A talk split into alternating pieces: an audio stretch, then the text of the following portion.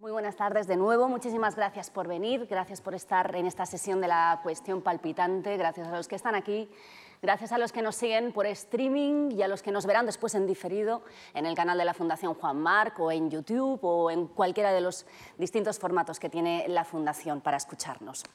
hoy estamos aquí, ya saben ustedes el formato de, de esta conversación, es una entrevista a dos voces, entre mi compañero Antonio San José. ¿Qué tal? Muy buenas tardes. Muy buenas tardes, Lara. Un placer estar aquí de nuevo. Y, esta sesión va dedicada a un tema tan interesante como, como original, la atención, la lucha por nuestra atención. Y además en una época en la que el acceso a la información y a los distintos dispositivos es prácticamente ilimitado, en estos momentos captar nuestra atención se ha convertido en algo no solo esencial para, el mercado, sino casi en, en una lucha, en una batalla del día a día. Esta sesión vamos a intentar responder algunas preguntas, como por ejemplo, ¿qué es la atención? Todos sabemos lo que es, pero es difícil definir la idea de atención. También hablaremos de su importancia para el aprendizaje, de los factores que influyen en ella, si se puede modificar la atención, si se puede eh, mejorar la atención, si se puede entrenar esa atención, cuáles son los mensajes que más la captan, cuáles no.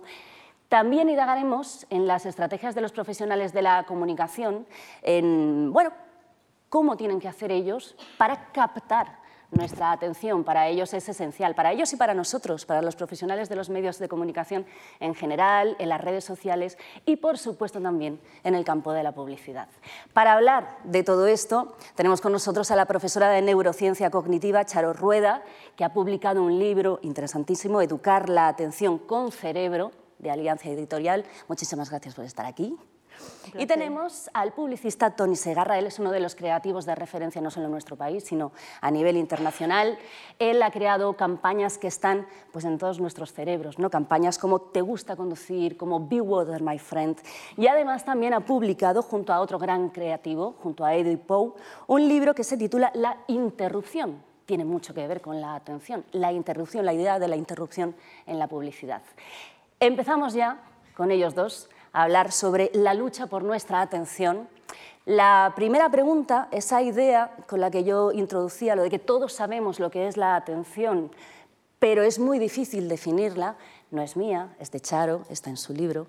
Así que os voy a preguntar a los dos, desde vuestros distintos ámbitos de experiencia y de, profesión, para vosotros, ¿qué es la atención?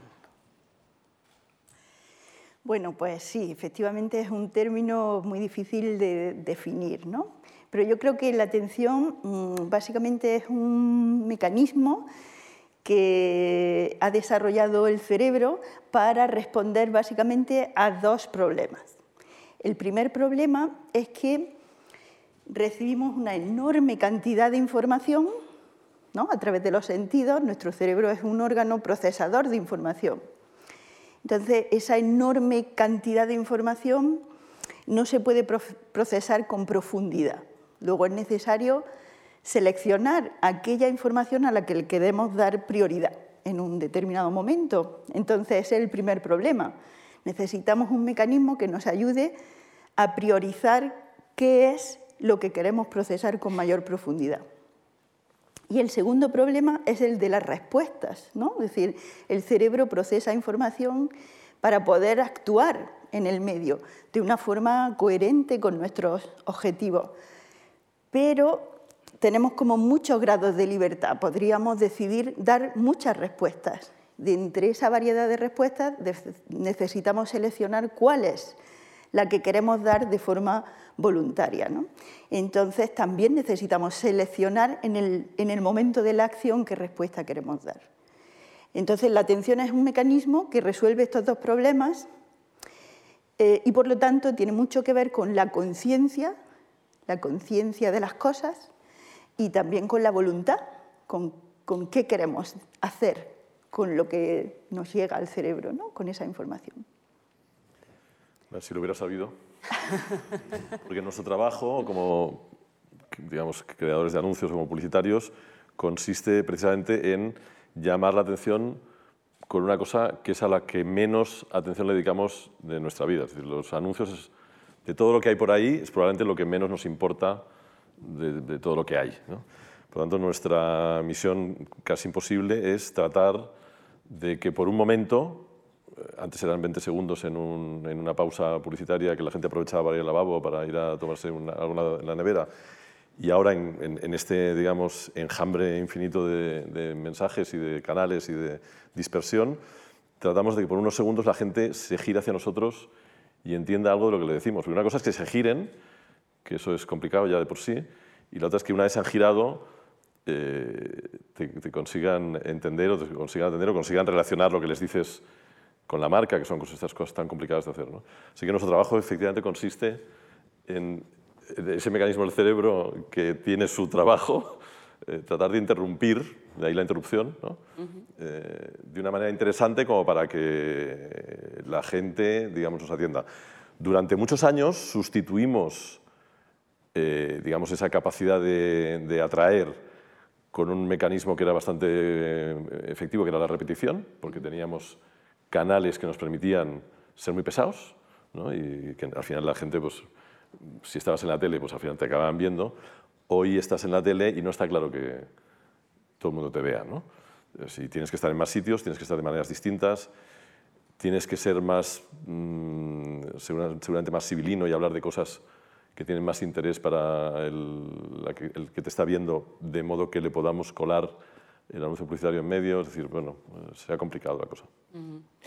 Una de las grandes preguntas que nos hacemos todos es si se puede educar la atención. Se puede desarrollar, se puede educar. Desde pequeños nos decían, presta atención. ¿eh? Esto lo recordamos todos cuando estábamos en, en el colegio, el profesor, a ver, Fulanito, presta atención. Bueno, eh, ¿Se puede educar, Charo? Tori. Em, pues yo creo que la respuesta es un enorme sí. Sí. Por, una razón importantísima, y es que el, el, cerebro humano es un órgano tremendamente plástico. Y plástico quiere decir pues, que es un órgano susceptible a la educación. De hecho, dentro de los cerebros de, los mamíferos, el cerebro humano es el más plástico de todos. Es, un órgano que evoluciona hacia ser cada vez más susceptible a la educación y, tal vez menos controlado de forma biológica, de forma genética. ¿no? Entonces, qué duda cabe que efectivamente la atención, mm, pues, em, por tener un sustrato biológico, por estar asentada en el cerebro, pues tiene tiene em, una base indudablemente genética y biológica, ¿no? pero eh, precisamente las zonas del cerebro que están más relacionadas con el control de la atención, con el control voluntario de la atención, son las zonas de, evolución más tardía eh, y por lo tanto son aquellas que son más susceptibles todavía a la educación y a la experiencia. Luego, por eso mismo, es decir, cuando mira uno al desarrollo del cerebro, por eso mismo la respuesta es sí.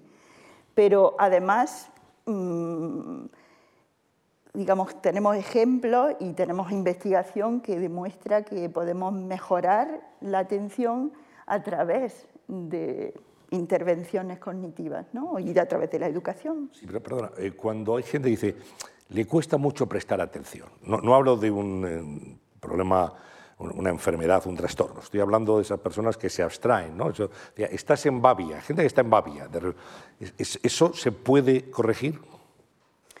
Eh, sí, aunque eh, puede haber, ¿no? hay, diferencias individuales en, en, dos aspectos. Uno, en, en cuánto biológico hay en tu, digamos, eh, dificultad para centrar la atención. ¿no? Es decir, biológicamente, por, lo tanto, o sea, por supuesto, hay un sistema anatómico que es susceptible a, pues, a, distintos genes cuya expresión más o menos grande de determinados neurotransmisores hace que haya grandes diferencias en mi capacidad para focalizar la atención o para estar distraído. ¿no? Em, pero eh, pero esto no quiere decir que no sea eh, moldeable. ¿no? Claro, si estamos en una situación clínica donde hay un problema con una base biológica que es necesario corregir o una base cognitiva, ¿no? Es decir, yo muchas veces le digo a las familias que vienen al laboratorio y que me dicen, no, no, pero es que eh, mi hijo no puede prestar la atención, no, no, no hay... Yo también les digo, es necesario ver qué, qué contexto hay detrás de eso, ¿no? Es decir, hay un... porque puede haber algo en el contexto familiar o en el contexto escolar que está produciendo esa, esa dificultad. Y, ¿no? Por ejemplo, un exceso de ansiedad, un exceso de, de, depresión, una preocupación por algo puede estar causando ese comportamiento en el niño, no necesariamente hay un déficit biológico detrás de esa, de esa alteración. ¿no? Entonces es necesario detectar qué hay detrás de esa dificultad. Eh, pero, pero sí, sí se puede ayudar a los pequeños a prestar atención. De hecho, me, interesa mucho esta idea del contexto porque, de hecho, hay lugares ¿no? que están diseñados, bueno, este mismo auditorio, están diseñados para que prestemos atención. Recuerdo que justamente aquí, hablando con el, director de este sitio, con Javier Gomá, un día para una, para, estábamos rodando un, documental para un cocinero y hablamos, tratábamos de explicar explicarle a Javier en qué consistía la alta gastronomía, que no estaba muy metido en el asunto, ¿no? esta cosa del menú de degustación y tal. Y él nos decía, bueno, tengo la sensación de que lo que pretende la gastronomía moderna es captar la atención, del mismo modo que siempre ha pretendido el gran arte. Entonces, uno eh, va al liceo o va al teatro de la ópera y está Wagner, eh, hay una ópera de Wagner y uno no puede interrumpir a Wagner, ni siquiera puede toser. Es una, tiene que ser una cosa de atención permanente. Entonces, sí hay contextos que, que privilegian la atención. Y eso es un poco lo que decía antes de, de, la, de la publicidad en televisión. Es decir, la televisión, entendida como era hace 30 años, nos permitía a los publicitarios estar en un contexto que de alguna manera privilegiaba la atención. O sea, es verdad que había un mando a distancia, cuando lo hubo, antes no, ni siquiera lo había, pero era difícil levantarse del sofá, entonces te tragabas de alguna manera los anuncios de una manera casi irremediable. ¿no? Hoy ese contexto, no sé si, si, eso lo notáis mucho, es decir, el contexto ha cambiado, ¿no? de una manera casi, casi dramática, diría yo. ¿no? Totalmente, muchísimos más dispositivos, Internet, las redes sociales. Antes de seguir con ese tema, para seguir tirando el hilo que, ha abierto Antonio sobre la idea de, educar y de entrenar la atención, claro, estamos familiarizados con la idea de dedicarnos a los pequeños, ¿no? Tú decías a los pequeños. Pero, ¿qué pasa con los mayores, los que ya tenemos cierta edad? Es decir, el concepto de la edad cuánto influye a la hora de entrenar y mejorar tu capacidad de atención y los publicistas supongo que también tenéis en cuenta los rangos de edad según cómo dirigirse a unos o a otros para, para captar esa atención. Sí, bueno, en eso hay una, sí, hay una cierta mm, superstición en torno a la, digamos, como asumimos que la gente no tiene mucho interés en lo que le vamos a decir, hay una cierta superstición en que el, el, el que nos ve es más idiota de lo que nosotros pensamos. Entonces hay una cierta sensación a simplificar mensajes que yo creo que más bien insultan al espectador eh, de nuestros anuncios. ¿no? Yo creo que, que, más bien al contrario, yo creo que tengo la tendencia a pensar que cuanto más, menos evidente es lo que quieres decir y, digamos, cuando requiere algún tipo de esfuerzo para decodificar, eh, al final seguramente la atención es más difícil, pero la eficacia del anuncio acaba siendo mayor porque has tenido que prestar atención una atención exagerada y has tenido que completar tú el, mensaje, que al final, según luego me han eh, comentado algún experto, tiene que ver con el proceso de aprendizaje. es decir, cuando, cuando tú completas eh, es más fácil que recuerdes lo que has aprendido que cuando te lo sueltan así de entrada. Entonces hay una cierta lucha en el entorno publicitario entre dar mensajes mascados de alguna manera o, fáciles, entendiendo que, bien sea por la edad, bien sea por lo que sea, pues... Eh, la audiencia no está pendiente de nosotros o no quiere estarlo o no tiene la capacidad de, y los que creemos que, al contrario, que el, consumidor es más inteligente que nosotros y que va, si lo pillamos, va a decodificar lo que le decimos y va, a estar atento. La clave de la exigencia para captar mejor la atención. Y Charo, los más mayores podemos mejorar nuestra capacidad de atención? Bueno, em, ese concepto del que hablaba antes de plasticidad, la plasticidad, mm, ¿no? a medida que el, cerebro va madurando, va creciendo, se va especializando. ¿no? Especializarse en términos de cerebro significa que se van creando los circuitos, las conexiones neuronales que responden a ese problema, al que sea, ¿no? si es comprender el lenguaje, si es atender, si es decidir. Eh, pues se van creando los circuitos que van haciendo eso. ¿no? Entonces, a medida que nos vamos haciendo mayores, pues los circuitos están más creados Y si uno tiene que deconstruirlos para responder de otra manera, pues es más difícil deconstruir sobre algo que ya está creado que sobre algo que está por crear. Entonces, la plasticidad es menor conforme somos más mayores. Pero esto no significa que el cerebro la pierda. En realidad la plasticidad es una propiedad intrínseca del cerebro, no, no se pierde, pero cuesta más. Entonces, pero por eso mismo yo creo que los pequeños, tal vez en el mundo de hoy, sí que, sí que están creciendo en un mundo donde em, estamos, digamos, promocionando mucho más un tipo de atención que es más mm, determinada por la estimulación externa y menos determinada internamente. Entonces, tal vez estamos educándoles en un tipo de atención muy dependiente del contexto externo.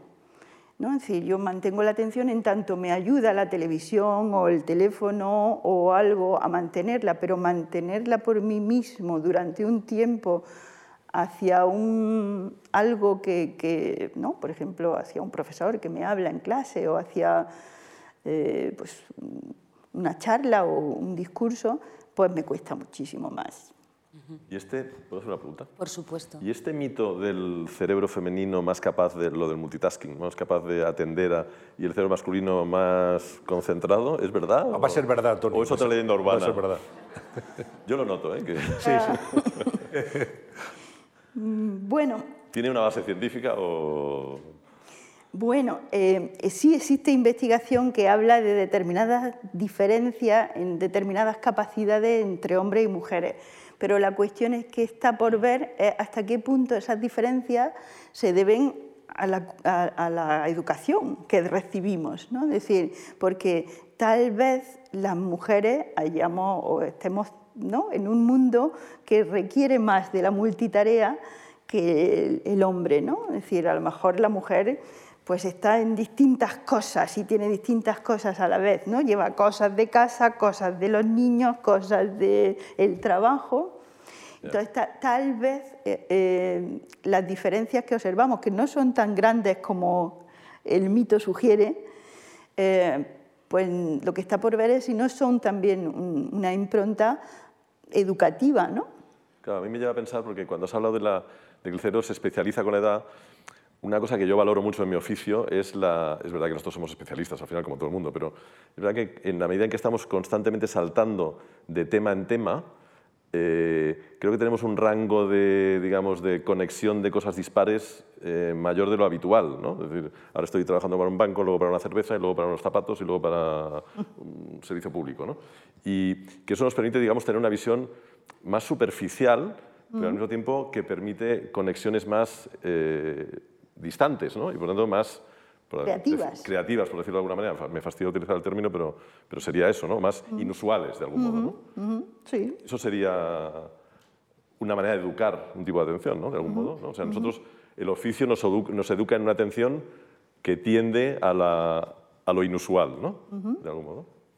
Sí, me estaba recordando un anuncio justamente, no, no es de Tony, de hace muchos años. O sea que es bueno. Es, es, es distinto. ¿Eh? de un whisky español, decía o veo la película o leo los subtítulos, una de las dos cosas. ¿no?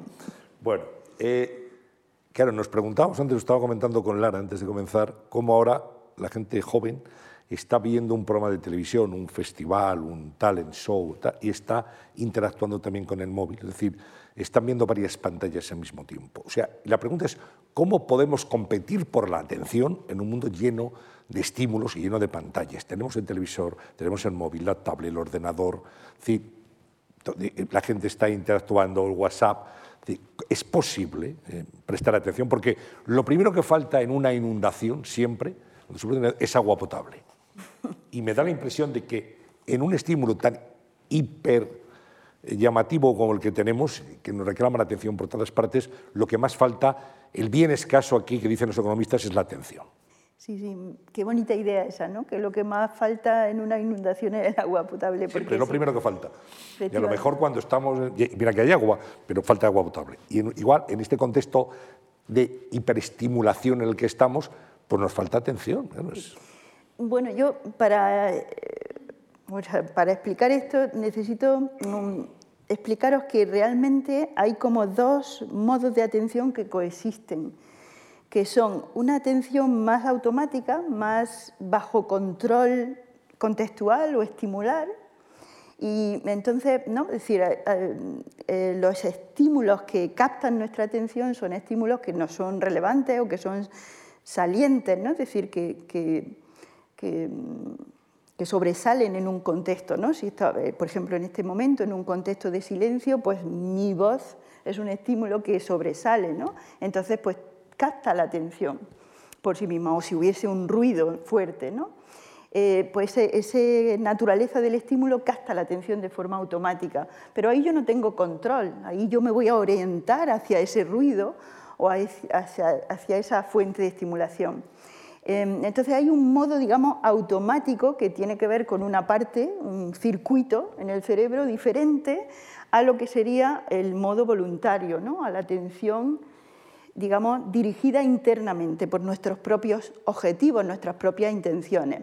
Este segundo modo de atención es un modo que es el que está altamente en relación con la voluntad. ¿no? Es decir, este modo de atención lo necesitamos para decidir, tomar decisiones sopesadas. ¿no? Es decir, esto es lo que quiero hacer en base a este objetivo mío, que puede ser un objetivo, un objetivo a largo plazo, no tiene por qué ser un objetivo inmediato. ¿no? Entonces, ¿qué pasa en el mundo actual? Pues que, mm, ¿no? esto que comentabas de que eh, tengo la televisión puesta, pero a la vez estoy respondiendo el email. O, por ejemplo, hay muchos vídeos de YouTube que ya no basta que tú tengas una cosa, ¿no? Por ejemplo, una receta, están explicando una receta de cocina, pero a la vez está la pantalla partida y están haciendo como una especie de show a la vez para, digamos, animarte, porque ver una receta de cocina por sí es ya aburrido. No basta con esto, necesito esto más, algo más, porque, bueno, pues este, este, esta sobreestimulación lo que promueve es, es el modo más automático de atención, pero es un modo, digamos, que lleva a, bueno, que la información te puede entrar y puede entrar de una forma casi inconsciente, ¿no? Es decir, te queda dentro, pero no es una no es un procesamiento de información que, que uno, que, uno utilice para ser consciente, para generar ideas y para generar decisiones sopesadas y en base a objetivos. Entonces esto es lo peligroso, ¿no? que estamos fomentando con esta sobreestimulación una forma de estar en el mundo que no es una forma de estar consciente y, digamos, en, el procesamiento pleno de la información, sino en un procesamiento muy superficial. Es verdad. Por, por, introducir un elemento positivo y más relacionado con mi trabajo, pero yo creo que en general con el trabajo de aquel que busca la atención, es verdad que ahora vemos un partido de fútbol y atendemos a Twitter o lo que sea, pero porque objetivamente hemos descubierto que un partido de fútbol normalmente es un aburrimiento. Yo soy socio del español y os, confirmo que efectivamente un partido español no merece la pena ser visto, salvo que sea muy del español. Entonces, en cambio, eh, nadie deja de atender a esos 10 minutos finales de la Champions, de la semifinal del Madrid, que de pronto, oye, que metido un gol, pico de audiencia de 800.000 millones de personas en el mundo. Minuto de oro. Lo que, lo que demuestra de algún modo, o por lo menos demuestra para mí, que yo me lo quiero creer, que frente a, frente a digamos, esa dispersión de la atención está el recurso de la excelencia, ¿no? de la, o de la brillantez, o de, la, ¿no? de introducir un elemento ahí de una calidad tal, o de una diversión tal, o de una belleza tal, que no puedas ignorarlo, ¿no? de alguna manera. Por tanto, de alguna manera, o por lo menos eh, eso me gusta entender, si tengo más rival en la, por, la búsqueda de atención, tengo que hacerlo mejor, de alguna manera. ¿no? Hombre, yo creo que la publicidad tiene que buscar eh, ¿no? esta estimulación que te capte la atención porque, porque es interesante, es decir, llamativa, es, hay algo nuevo, hay algo que produce asombro, em, o porque entra dentro de lo emocional, ¿no? Es decir, toca... Creo que siempre es emocional, porque tenemos poco tiempo. Mm. Pero, pero ¿no? por ejemplo, ¿no? en un anuncio como pues, Be Water, my friend, o a que huelen las nubes, pues hay una sensación, hay, hay, un, ¿no? hay un mundo de sensaciones que despierta. Yo creo que tiene que ver, yo por lo menos lo decodifico, me, me gustaría preguntártelo, porque lo, yo creo que nosotros utilizamos mecanismos que utiliza la poesía, ¿no? es decir, esa manera, eh, digamos, metafórica, comparativa, como quieras llamar, lateral, de llegar a una verdad sin explicarla. ¿no? Claro, porque a qué huelen las nubes sugiere un estado muy placentero, sugiere una imagen muy placentera y, un estado muy placentero que igual tiene que ver con la representación de, ese cielo, ¿no? de las nubes, que puede ser un lugar del paraíso, ¿no? O, ¿no? que decir, puede despertar un montón de ideas implícitamente que, que, te llevan a una sensación muy, muy placentera. ¿no? Y por ahí engancha. Es verdad que es una, no sé si era Joan Margarito, un poeta, no sé, que decía que la poesía es un atajo a la verdad.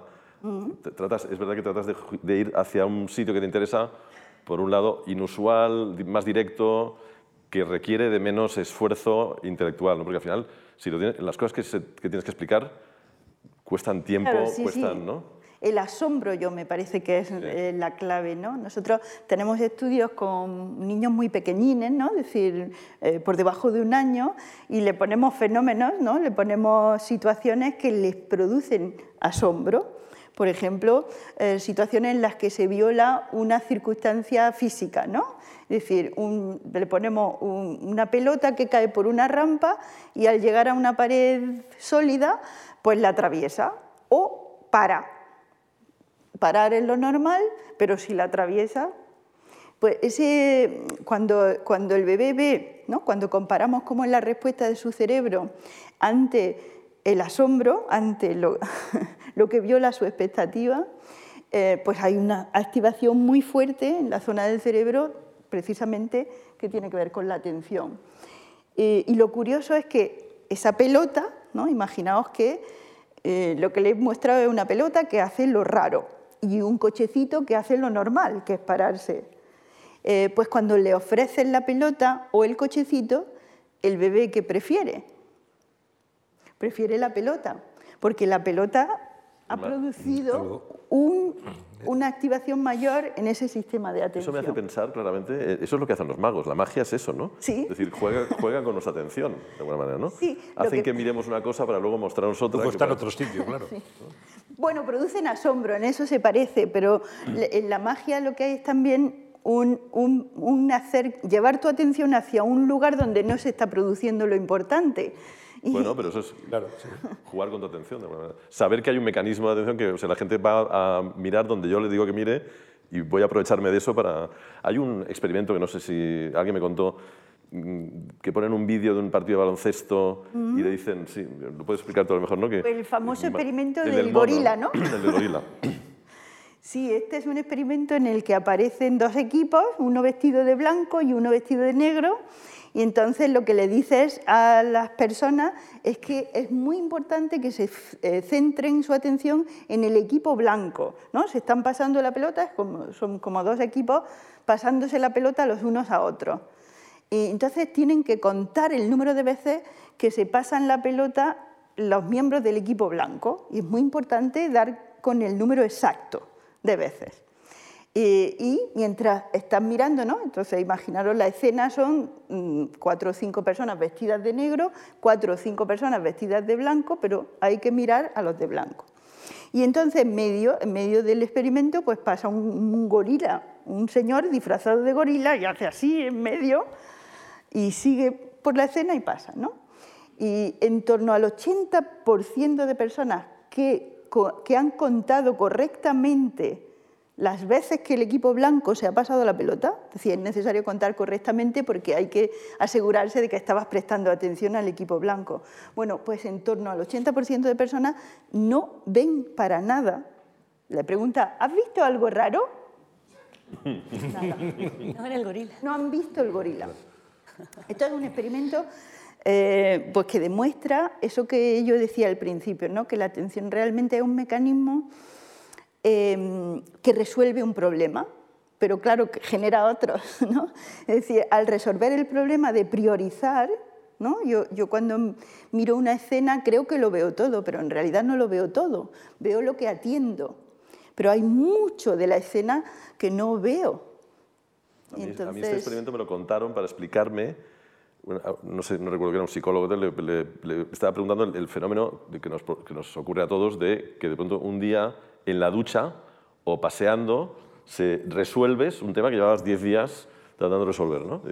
Y entonces me decía que justamente viene de eso, que el cerebro tiende a la concentración, tiende a la especialización, y en el momento en que, por alguna razón, por, eso, porque, porque ya no piensas en ello, dejas de pensar en ello, se ordena de alguna manera y, las, piezas se, juntan y aparece la solución, ah, pero que para eso tiene que haber previamente el proceso de concentración, porque si no, no llegas a la conclusión. Alguien que jugaba mucho con la atención era Hitchcock, ¿no? con los McGuffin en sus películas. Cómo desviar la atención a un asunto lateral que, al final despistaba al espectador. Lo que hablábamos de los magos, los, prestidigitadores. Y hablando de magia, em, ¿cuáles son, tú has citado algunos, Charo, ¿cuáles son los inputs, los mensajes, las señales que más y más rápidamente consiguen captar nuestra atención? Y claro, en publicidad esto tiene que estar estudiadísimo. ¿Cuál es la manera más efectiva de captar, de captar la atención del espectador, incluso contando con la multitud de dispositivos y de señales que recibimos? Bueno, sí, o sea, sabemos que si ponemos gratis eh, hay mucha atención. Gratis. O, nuevo. Pero, pero es, es más bien al contrario, es decir, lo que normalmente tenemos que hacer es no decir lo que se ha dicho siempre porque la gente tiene una enorme capacidad para, eh, digamos, apartar de su vida los anuncios. Antes os decía aquí dentro que existe una leyenda urbana, que ahora se ha demostrado que es una leyenda urbana en publicidad, que dice que estamos sometidos a 10.000 impactos publicitarios al día, una persona normal hoy. Ahora parece que no son tantos anuncios, pero eso, digamos, es una, es una figura que, que, explica, o una, una metáfora al final, que explica que estamos sometidos a muchos anuncios. Por tanto, nuestra obsesión precisamente es no decir lo que se ha dicho siempre. Nuestro trabajo consiste, de ahí, de ahí, seguramente el que nos hayan bautizado como creativos, cuando en realidad creativos todo el mundo, pero eh, tenemos casi la obligación de volver a decir lo mismo que se ha dicho siempre de una manera distinta. Por lo tanto, casi nos estamos inventando, por eso nos inventamos unas palabras, ¿no? por eso los detergentes ahora tienen factor verde ultra y luego al cabo de un año tienen eh, burbujitas verde plus. ¿no? que es exactamente lo mismo, pero al cambiar el nombre parece que eh, la gente atiende de nuevo de una manera distinta. ¿no? O sea, que sería casi lo contrario. Es decir, cuando aparece un código que sabemos que funciona, hay que dejarlo de utilizar inmediatamente porque la gente ya se ha acostumbrado a ese código. ¿no? Que no sé si eso tiene una... Supongo que sí, que es fácil entender, ¿no?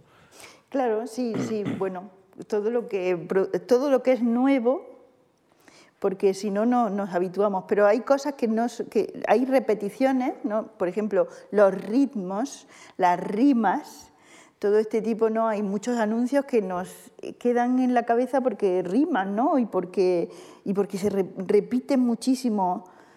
yo creo que una estrategia muy fuerte de la publicidad es ser repetitivo. ¿no? mi hija me enseñó un segundo, no, no, lo voy a decir ahora, pero la cancioncilla de una candidata de la Comunidad de Madrid a las elecciones y es imposible quitárselo de la cabeza. Imposible quitárselo la Recomiendo que no lo veáis, por favor. Es así. Y nos preguntamos también eh, si tenemos una atención limitada. Es decir, se dice, bueno, en una conferencia, en una exposición pública, pues la gente al cabo de 20 minutos suele desconectar. Hay esa, esa creencia, ¿no? Nosotros mismos, pues oye, vamos a hacer este formato en una hora. ya no nos escucha, ¿no? Para que la gente no se nos vaya, no se nos distraiga. Claro. Eh, y el público de la March es un público muy, muy atento. ¿eh? O sea, que esto, esto y, lo hemos dicho antes, cuando, antes de bajar, ¿verdad? Decíamos, es verdad, prestar mucha atención, gente muy íntegra. Pero claro, ya es un acto voluntario, venir aquí, elegir el tema, o sea, prestar atención a algo que me interesa, pero cuando estamos en una conversación, en una conferencia, en una exposición de cualquier tipo, hay un tiempo, hay un estudio que dice que un tiempo limitado tendemos a desconectar y dicho de otra manera, eh, tiempo de atención limitado y es imposible prestar atención o no más de la mitad del tiempo? ¿Algo? Bueno, es difícil responder a esa pregunta. Eso se llama, en psicología se llama el span, el span de la atención. ¿Durante cuánto tiempo puedo, cuánta cantidad de atención puedo tener? Em, bueno, hay muchos factores que determinan ese span en un adulto, ¿no? Eh, por ejemplo, si estoy muy fatigado, pues porque he tenido un día muy duro y tal, pues, ¿no? Es decir, la fatiga, eh, la cantidad de... ¿no? Para estar atento uno necesita cierto nivel de activación, no mucho. No, no, puede tener ni muy poco ni mucho, porque las dos cosas son perjudiciales para la atención. Tiene que tener un nivel óptimo. Entonces, pues la fatiga que uno traiga es ya un factor que puede hacer que el span en un adulto sea más corto o más largo. ¿no? Pero claro, em, eh, un adulto tiene más capacidad, pero más capacidad que un niño de mantener la atención en el tiempo, pero va a ser muy dependiente del interés que le suscite aquello a lo que está atendiendo. Si, eh, si, si me suscita interés, pues voy a mantener la atención durante más tiempo. Ahora bien, no puedo mantener la atención infinitamente porque eh, ¿no? si metiéramos, una cosa que hacemos mucho en psicología últimamente es utilizar la resonancia magnética ¿no? para ver el, cerebro activo en vivo de la persona. ¿no? Bueno, pues cuando metemos a una persona en la resonancia magnética y vemos cuánta parte de su, de su cerebro trabaja para mantener la atención en una tarea, en una actividad que demanda un tipo de atención, digamos, muy focalizada, profunda, del tipo que hablaba al principio, pues prácticamente todo el cerebro. Es una actividad muy demandante mantener la atención. Luego, no, no, no puedo mantener ese nivel de activación continuamente. Eh, ni por un tiempo muy largo. ¿no? De hecho, los trabajos que requieren una atención sostenida en el tiempo, mucho tiempo, por ejemplo, los controladores aéreos, ¿no? que son trabajos donde tiene uno que tener un grado de atención muy alta, pero ante estímulos que no varían muchísimo, ¿no? pues mm, requieren descansos continuos, porque, porque es muy difícil mantener la atención, es muy costoso en términos de energía mental. ¿no? Entonces, eh, pues eh, los, estudios dicen que en torno, bueno, que una atención muy profunda y tal, ¿no? Esto, cuando se pusieron de moda las charlas TED, decían, no pueden ser de más de 18 o 20 minutos. Es verdad, sí, sí, las TED Talks. ¿eh?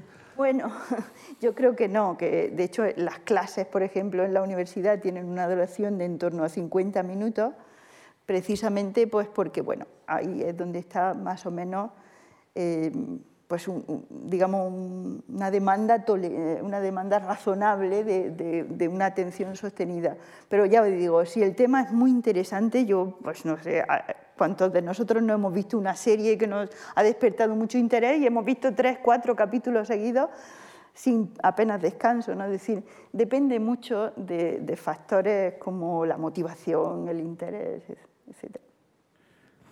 Es verdad, no, no tiene, no tiene tanto que ver exclusivamente con la atención, pero es verdad que, por ejemplo, eh, el primer anuncio de un bloque publicitario es más caro que el segundo o que el tercero. No solo porque estés más atento, también tiene que ver con que es el primero, pero, pero seguro que al primero le prestas más atención. Que, o, por ejemplo, la distribución de los productos en un supermercado no es aleatoria, como nos puede parecer, o la ropa en una tienda de Zara. Es decir, eh, las cosas que están al principio de la tienda son más susceptibles de ser vendidas que los que están al fondo. Entonces, ellos distribuyen los productos en función de los lugares donde saben que la gente va a prestar más atención o que está más fresca o que está más, menos agobiada por toda la oferta.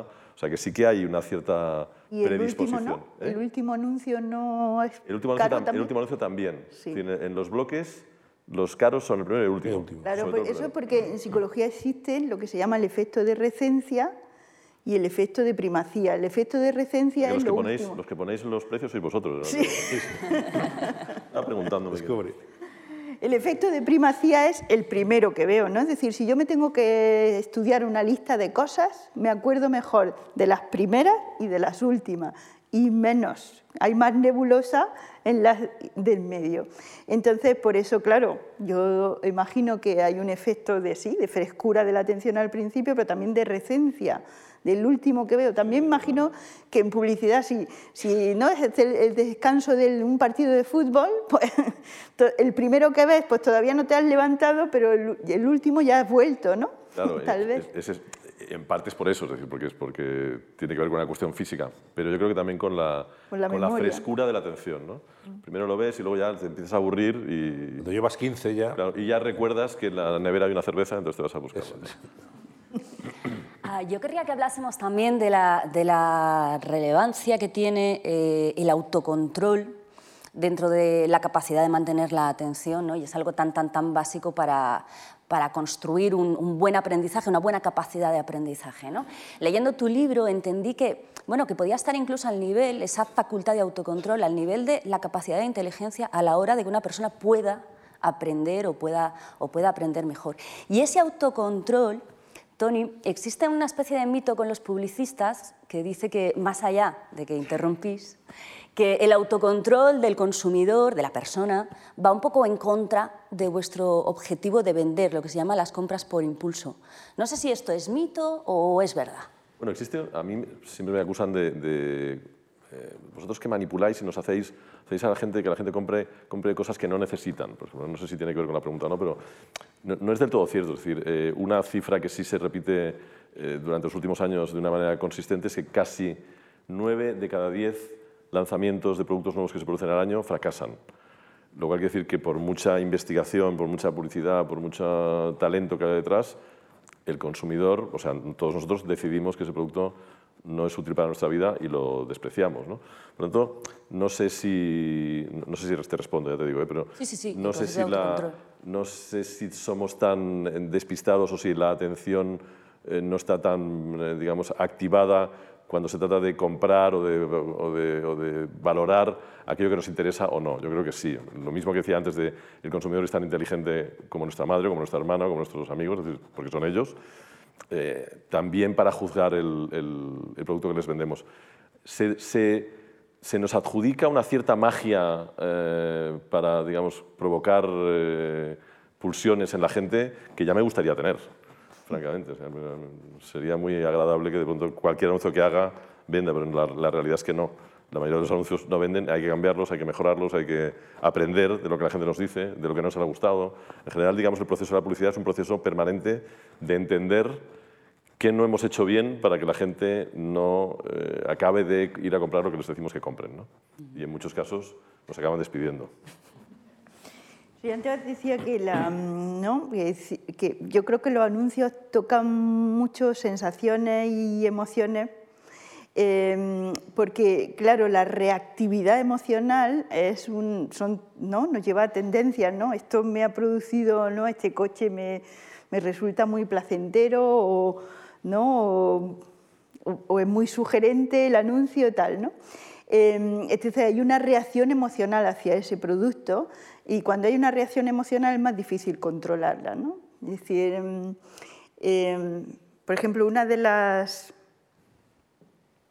tareas más típicas que se utiliza con niños para ver la relación que hay entre su atención y el autocontrol del que me hablaba es el test de la golosina, que seguramente eh, os sonará. ¿no?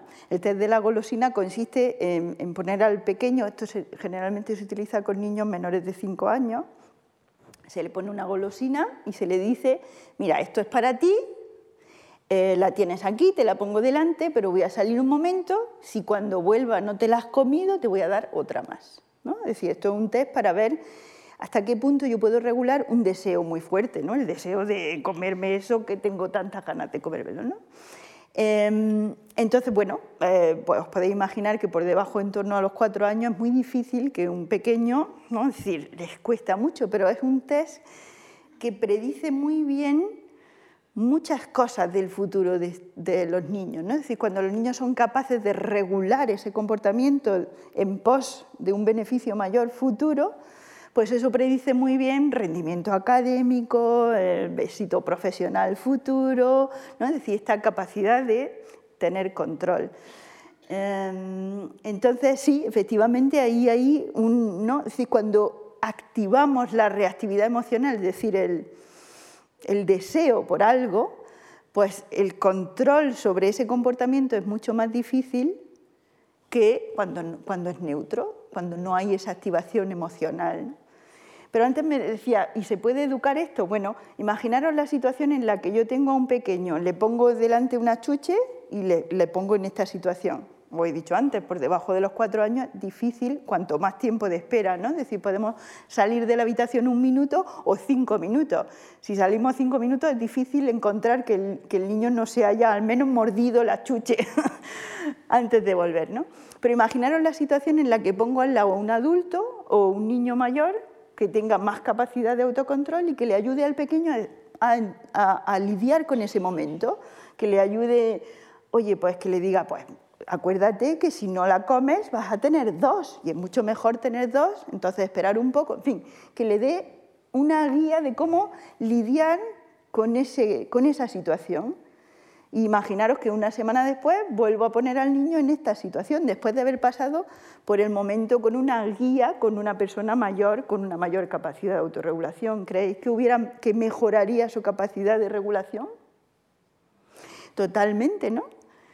Eh, pues eso es lo que pasa. Yo creo que em, en el mundo actual hay, eh, eh, creo que los papás y las mamás pierden muchas ocasiones de entrenar esa regulación en los niños en situaciones muy cotidianas, ¿no? Pues por ejemplo, pues vamos a comer, pongo la mesa con patata frita, que tengo mucha hambre y, a lo mejor los pequeños empiezan a comer sin control, ¿no? Pues pierdo la ocasión de enseñar en la regulación de mm, aquí hay que controlar ese comportamiento que es mm, que desean mucho en pos de respetar a los demás y que todos podamos comer, ¿no? Por ejemplo. Esto se me acaba de ocurrir, pero yo creo que es necesario entrenar en esos comportamientos, dar oportunidades de autocontrol, de regulación, eh, enfatizando cosas como la empatía, ¿no? es decir, entender cómo se sienten los demás ante nuestros comportamientos, etc. ¿no?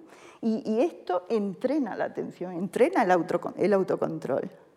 Ah, este experimento, que por cierto sois muy creativos haciendo experimentos. ¿eh? Me recuerda, hay, hay como dos grandes estrategias de comunicación eh, que tienen que ver con, decías, con, lo que decías de lo emocional. normalmente hablamos de marcas, ¿no? Las marcas, en realidad, ¿qué es una marca? La marca es esa corriente de afecto intangible que uno siente hacia una marca concreta y que le hace incluso pagar más por una marca porque es una marca que le parece mejor o que le parece, yo qué sé, más atractiva o más... Entonces, eh, contra eso hay la, a veces la voluntad o las ganas de vender de un modo inmediato y eso casi siempre acaba siendo una oferta, ¿no? un poco el, chuche. ¿no? Hay categorías enteras de mercado, las líneas aéreas, o, que de tanto hacer ofertas, de tanto poner chuches, han acabado banalizando la propia categoría. Es decir, ya no es posible crear una corriente emocional de afecto con ninguna marca porque has acostumbrado al público a que compre lo más barato. Y por tanto ya, ya no hay posibilidad de, de construcción de valor, digamos. ¿no? Que hay otras categorías, pues en los refrescos o las cervezas, que trabajan mucho la idea de un poco del beneficio más de largo plazo. Al final es mejor pagar un poquito más porque esto es mejor, más agradable, más lo que sea. Apple, por ejemplo, las marcas de lujo en general son marcas que son eh, capaces de construir ese margen de valor de una manera brutal. al final pagas no un poco más, no, pagas mucho más porque tienes la sensación, que en el fondo no deja de ser, antes hablábamos de la iglesia, no deja de ser fe, no deja de ser creencia, en que hay dentro las cremas. ¿no? Es un caso muy claro. Eh, a veces pagamos, o sobre todo vosotras pagáis, 100 veces más por una crema, lo estoy exagerando, porque hay una cierta sensación de que una cierta fe en que hay dentro hay algo que no sé qué es y no sé cómo explicar, que es muchísimo mejor que el de la crema barata del supermercado. ¿no? Entonces, hay una cierta. Eh, un poco esto de lo emocional tiene que ver con eso, esa construcción de la recompensa a largo plazo. ¿no? Hay eh, mucha gente que lo que hace para cultivar la atención es meditar. Es, es muy complicado meditar, estar en silencio con uno ¿No sería mismo. lo contrario?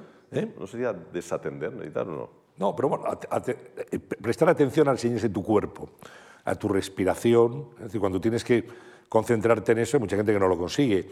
O otra filosofía que es el mindfulness, que es el, vivir conscientemente. Hay gente que come y no sabe lo que come, o se toma un café como no sabe a qué sabe. Y hay gente que, que paladea el café o una copa de vino o un alimento determinado. ¿no? Presta atención a actos cotidianos, ese es el mindfulness al final. ¿no? Mm. Quería preguntar si esto sirve realmente para entrenar la atención y para mejorar nuestro nivel de atención. Mm. Bueno, se han hecho algunos estudios, pero es verdad que es un tema controvertido. Es decir, se han hecho algunos estudios y se han visto resultados positivos. Pero luego ha habido algunos metaanálisis que, eh, ¿no? Metaanálisis es eh, poner en relación distintos estudios para ver cuánto, si pones todos los estudios juntos, cuánto es el tamaño del resultado, ¿no? cuánto hay de, verdad en el efecto. Y bueno, a veces se encuentran efectos moderados, positivos, pero moderados. Pero bueno, tiene sentido que el mindfulness eh, ayude, ¿no? Decían, no es lo contrario, porque tal vez tú estás pensando en una atención hacia, hacia lo externo, ¿no? Es decir, una atención que algo externo te bueno, dejar, de, dejar de atender a lo que me...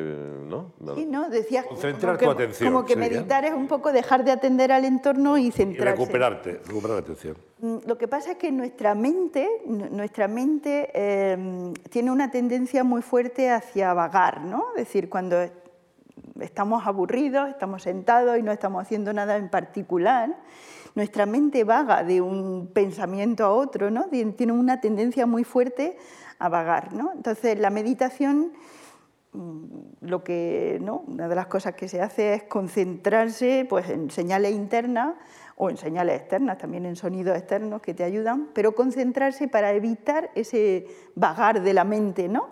Eh, estar concentrado en un punto. Y eso cuesta un esfuerzo atencional enorme, enorme.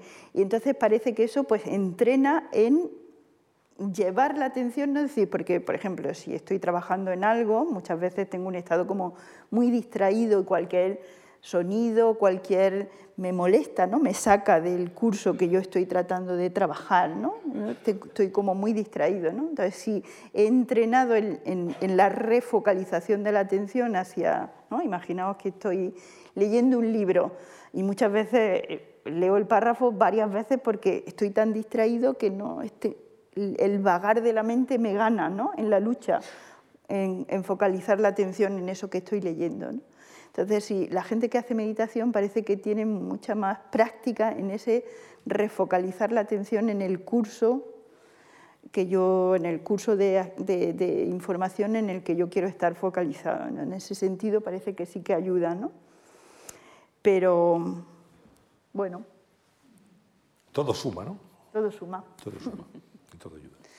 Yo, eh, muy breve esta pregunta, porque además tenemos una, una pregunta de- del público, pero muy breve. Es que me he quedado un poco colgada con, con el gorila y las personas que no lo vieron pasar. Ah, Habrá pasado uno por aquí, no sé si lo he visto.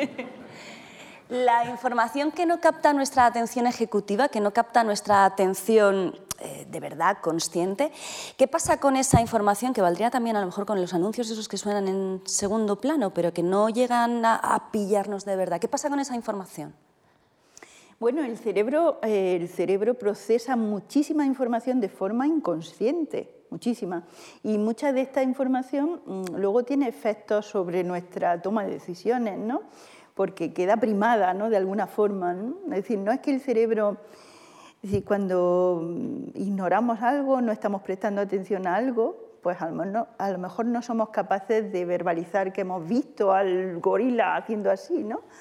pero a lo mejor nuestro cerebro sí que ha procesado algo y queda algo, ¿no? Es decir, mm, y, puede incluso pues, derivar en tendencias que tampoco dice, uy, ¿por qué me llama? O esto de qué me suena, o esto me produce cierta sensación. Ya vi. Eh, sí, un poco el déjà vu, ¿no? Es decir, me produce cierta sensación de familiaridad, pero ¿por qué me la produce? Sí, ¿no? Pues a veces es porque la hemos procesado de forma inconsciente. Eh, pero esa- ese procesamiento inconsciente es realmente necesario. Fijaros que si yo, mm, ¿no? Imaginaos que yo estoy teniendo esta conversación mientras vamos caminando por un, dando un paseo, ¿no? O subiendo las escaleras de un edificio. Pues para poder hacer eso, mi, cerebro tiene que procesar de manera inconsciente o sin atención un montón, ¿no? Tiene que coordinar todo la actividad motora para que yo pueda hacer ese, ejercicio de subir las escaleras sin caerme. Bueno, pues determinar cómo coordinar, subir una pierna y, junto con otra, eso es una tarea ingente para el cerebro, ¿no? Es decir, tiene que hacer un montón de respuestas motoras de forma inatenta, digámoslo, ¿no? Entonces es necesario. El cerebro no puede procesar toda la información de forma plenamente consciente y atenta porque entonces estaríamos completamente saturados. El problema del que hablaba al principio.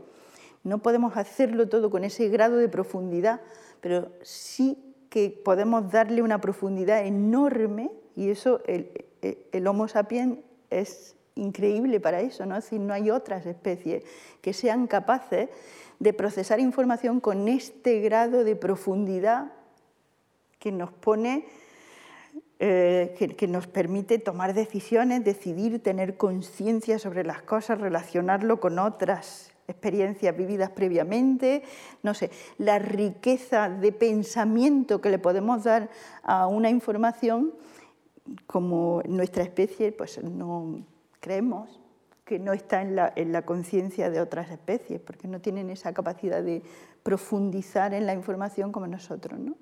Me lleva a un... Esto de, de, lo inconsciente me lleva a un tema que también es una leyenda urbana de la publicidad. Yo llevo casi 40 años trabajando en esto y no me lo he encontrado nunca, pero me han hablado mucho y me han acusado mucho de ello, que es la publicidad subliminal, ¿no? o sea, ese mito de que de pronto no, en un anuncio de Coca-Cola de pronto aparece una imagen de un fotograma que no es perceptible pero que te hace que cuando salgas del cine, de manera automática, te vayas a pedir una Coca-Cola porque, eh, no sé, igual existe, a mí no me lo han pedido jamás ni lo he podido hacer, pero yo creo que formaría parte de, esa, de ese gorila que no vemos, ¿no? decir, al final, mejor poner el gorila que lo veas que... ¿no? Sí, pero sí que seleccionáis, ¿no? Cuando hacéis un anuncio, sí que seleccionáis escenas que, que tienen detrás unas sensaciones. Tratamos de crear sensaciones, obviamente. de crear sensaciones. Pero deliberadamente y tratando de que se entiendan y de que se sientan. Lo que me cuesta mucho es entender que un, de pronto un fotograma aislado en medio de no sé qué produzca una un frame en medio de una de una cosa invisible, ¿no? Y entonces te hace beber después porque te das. o, matar a alguien. No, de hecho, en términos de atención, es mucho mejor que lo hagas explícito. Claro, yo creo que sí. Y que se procese de forma explícita. Aseguras de que se enteran, nos enteramos, claro que sí. Tenemos para vosotros también una, una pregunta. hay una pregunta, efectivamente, que nos ha llegado por correo a la cuestión palpitante arroba march.es. Es de Esperanza Emperatriz. Dice, ¿cómo influye el estrés o la ansiedad y otras patologías mentales en la atención. ¿Cómo podemos mejorar esos parámetros? Sí, antes en algún momento explicaba que, que, la atención necesita de un nivel moderado de activación. Entonces, todo lo que eh, supone alterar los niveles de activación de la persona, por ejemplo, el estrés, eh, pues, afecta muchísimo a la atención.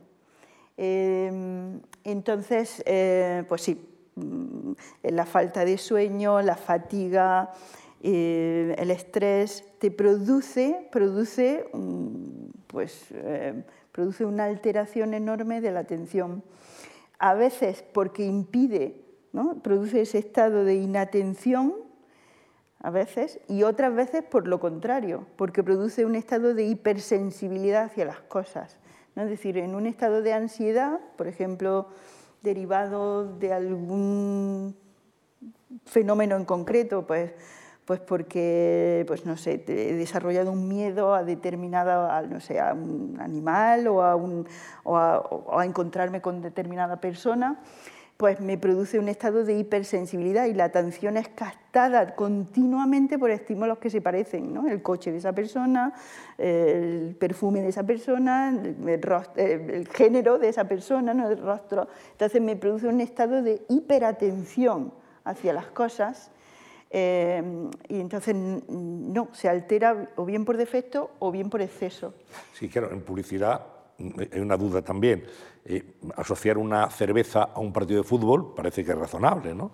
Eh, anunciar vinos a las seis y media o las siete de la mañana en las radios eh, no parece que sea el momento más adecuado donde te apetece tomarte una copa en ese momento. ¿no? A lo mejor eso también tiene que ver, o, o, alguien que va en el metro soñoliento a las 7 de la mañana no está en disposición de prestar atención a esa colonia de lujo que, que está viendo en la estación de metro. Eso es cierto y es difícilmente controlable. En, algunos casos se puede controlar, pues en un anuncio, una cuña de radio se puede controlar o en un, o en un anuncio en bloque, pero yo creo que ahora, además, con, esta, con lo que llamamos publicidad programática, que es publicidad que se eh, mm, programa sola, eh, de un modo automático, aparecen cosas incluso dramáticas. ¿no? De pronto estás viendo un vídeo, una noticia sobre, sobre eh, muertos en accidentes de tráfico en el mes de noviembre y de pronto hay un anuncio de un coche eh, en el vídeo. De, Y es difícil, es verdad que cada vez se sofistica más este proceso, pero es difícil eh, ajustarlo. ¿no? Y sí, sí, se producen conflictos. Eh, bueno, muchos memes se hacen con esos conflictos. ¿no? Ya, ya. Bien, pues, Charo Rueda, Tony Segarra, muchísimas gracias por ayudarnos a hacer posible mantener la atención de los amigos de la Juan Marc. Muchísimas gracias, de verdad. Dos grandes mentes para un gran tema. vosotros. Gracias.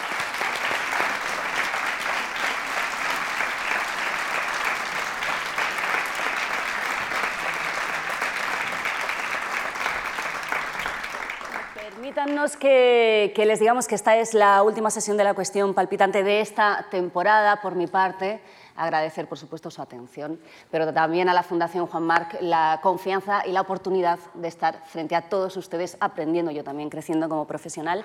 Y todo esto, y además, gracias por la complicidad y por la guía al maestro Antonio San José, que te pido, por favor, que cierres tú la sesión. Bueno, pues nada, muchísimas gracias, Lara. Enhorabuena por tu primera temporada, magnífica en la cuestión palpitante, un gran fichaje sin duda.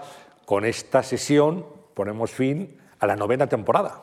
Comenzaremos la décima, Dios mediante, el próximo mes de octubre. Intentamos pues, repasar cuestiones actuales con expertos, preguntar a los que saben, que todos ustedes tengan oportunidad de escuchar sus opiniones y la verdad es que es un privilegio y un honor compartir con invitados como Tony Segarra, como Charo Rueda estas sesiones y por supuesto también con mi compañera Lara Siscar. Así que muchas gracias, gracias a todos ustedes y nos vemos en octubre.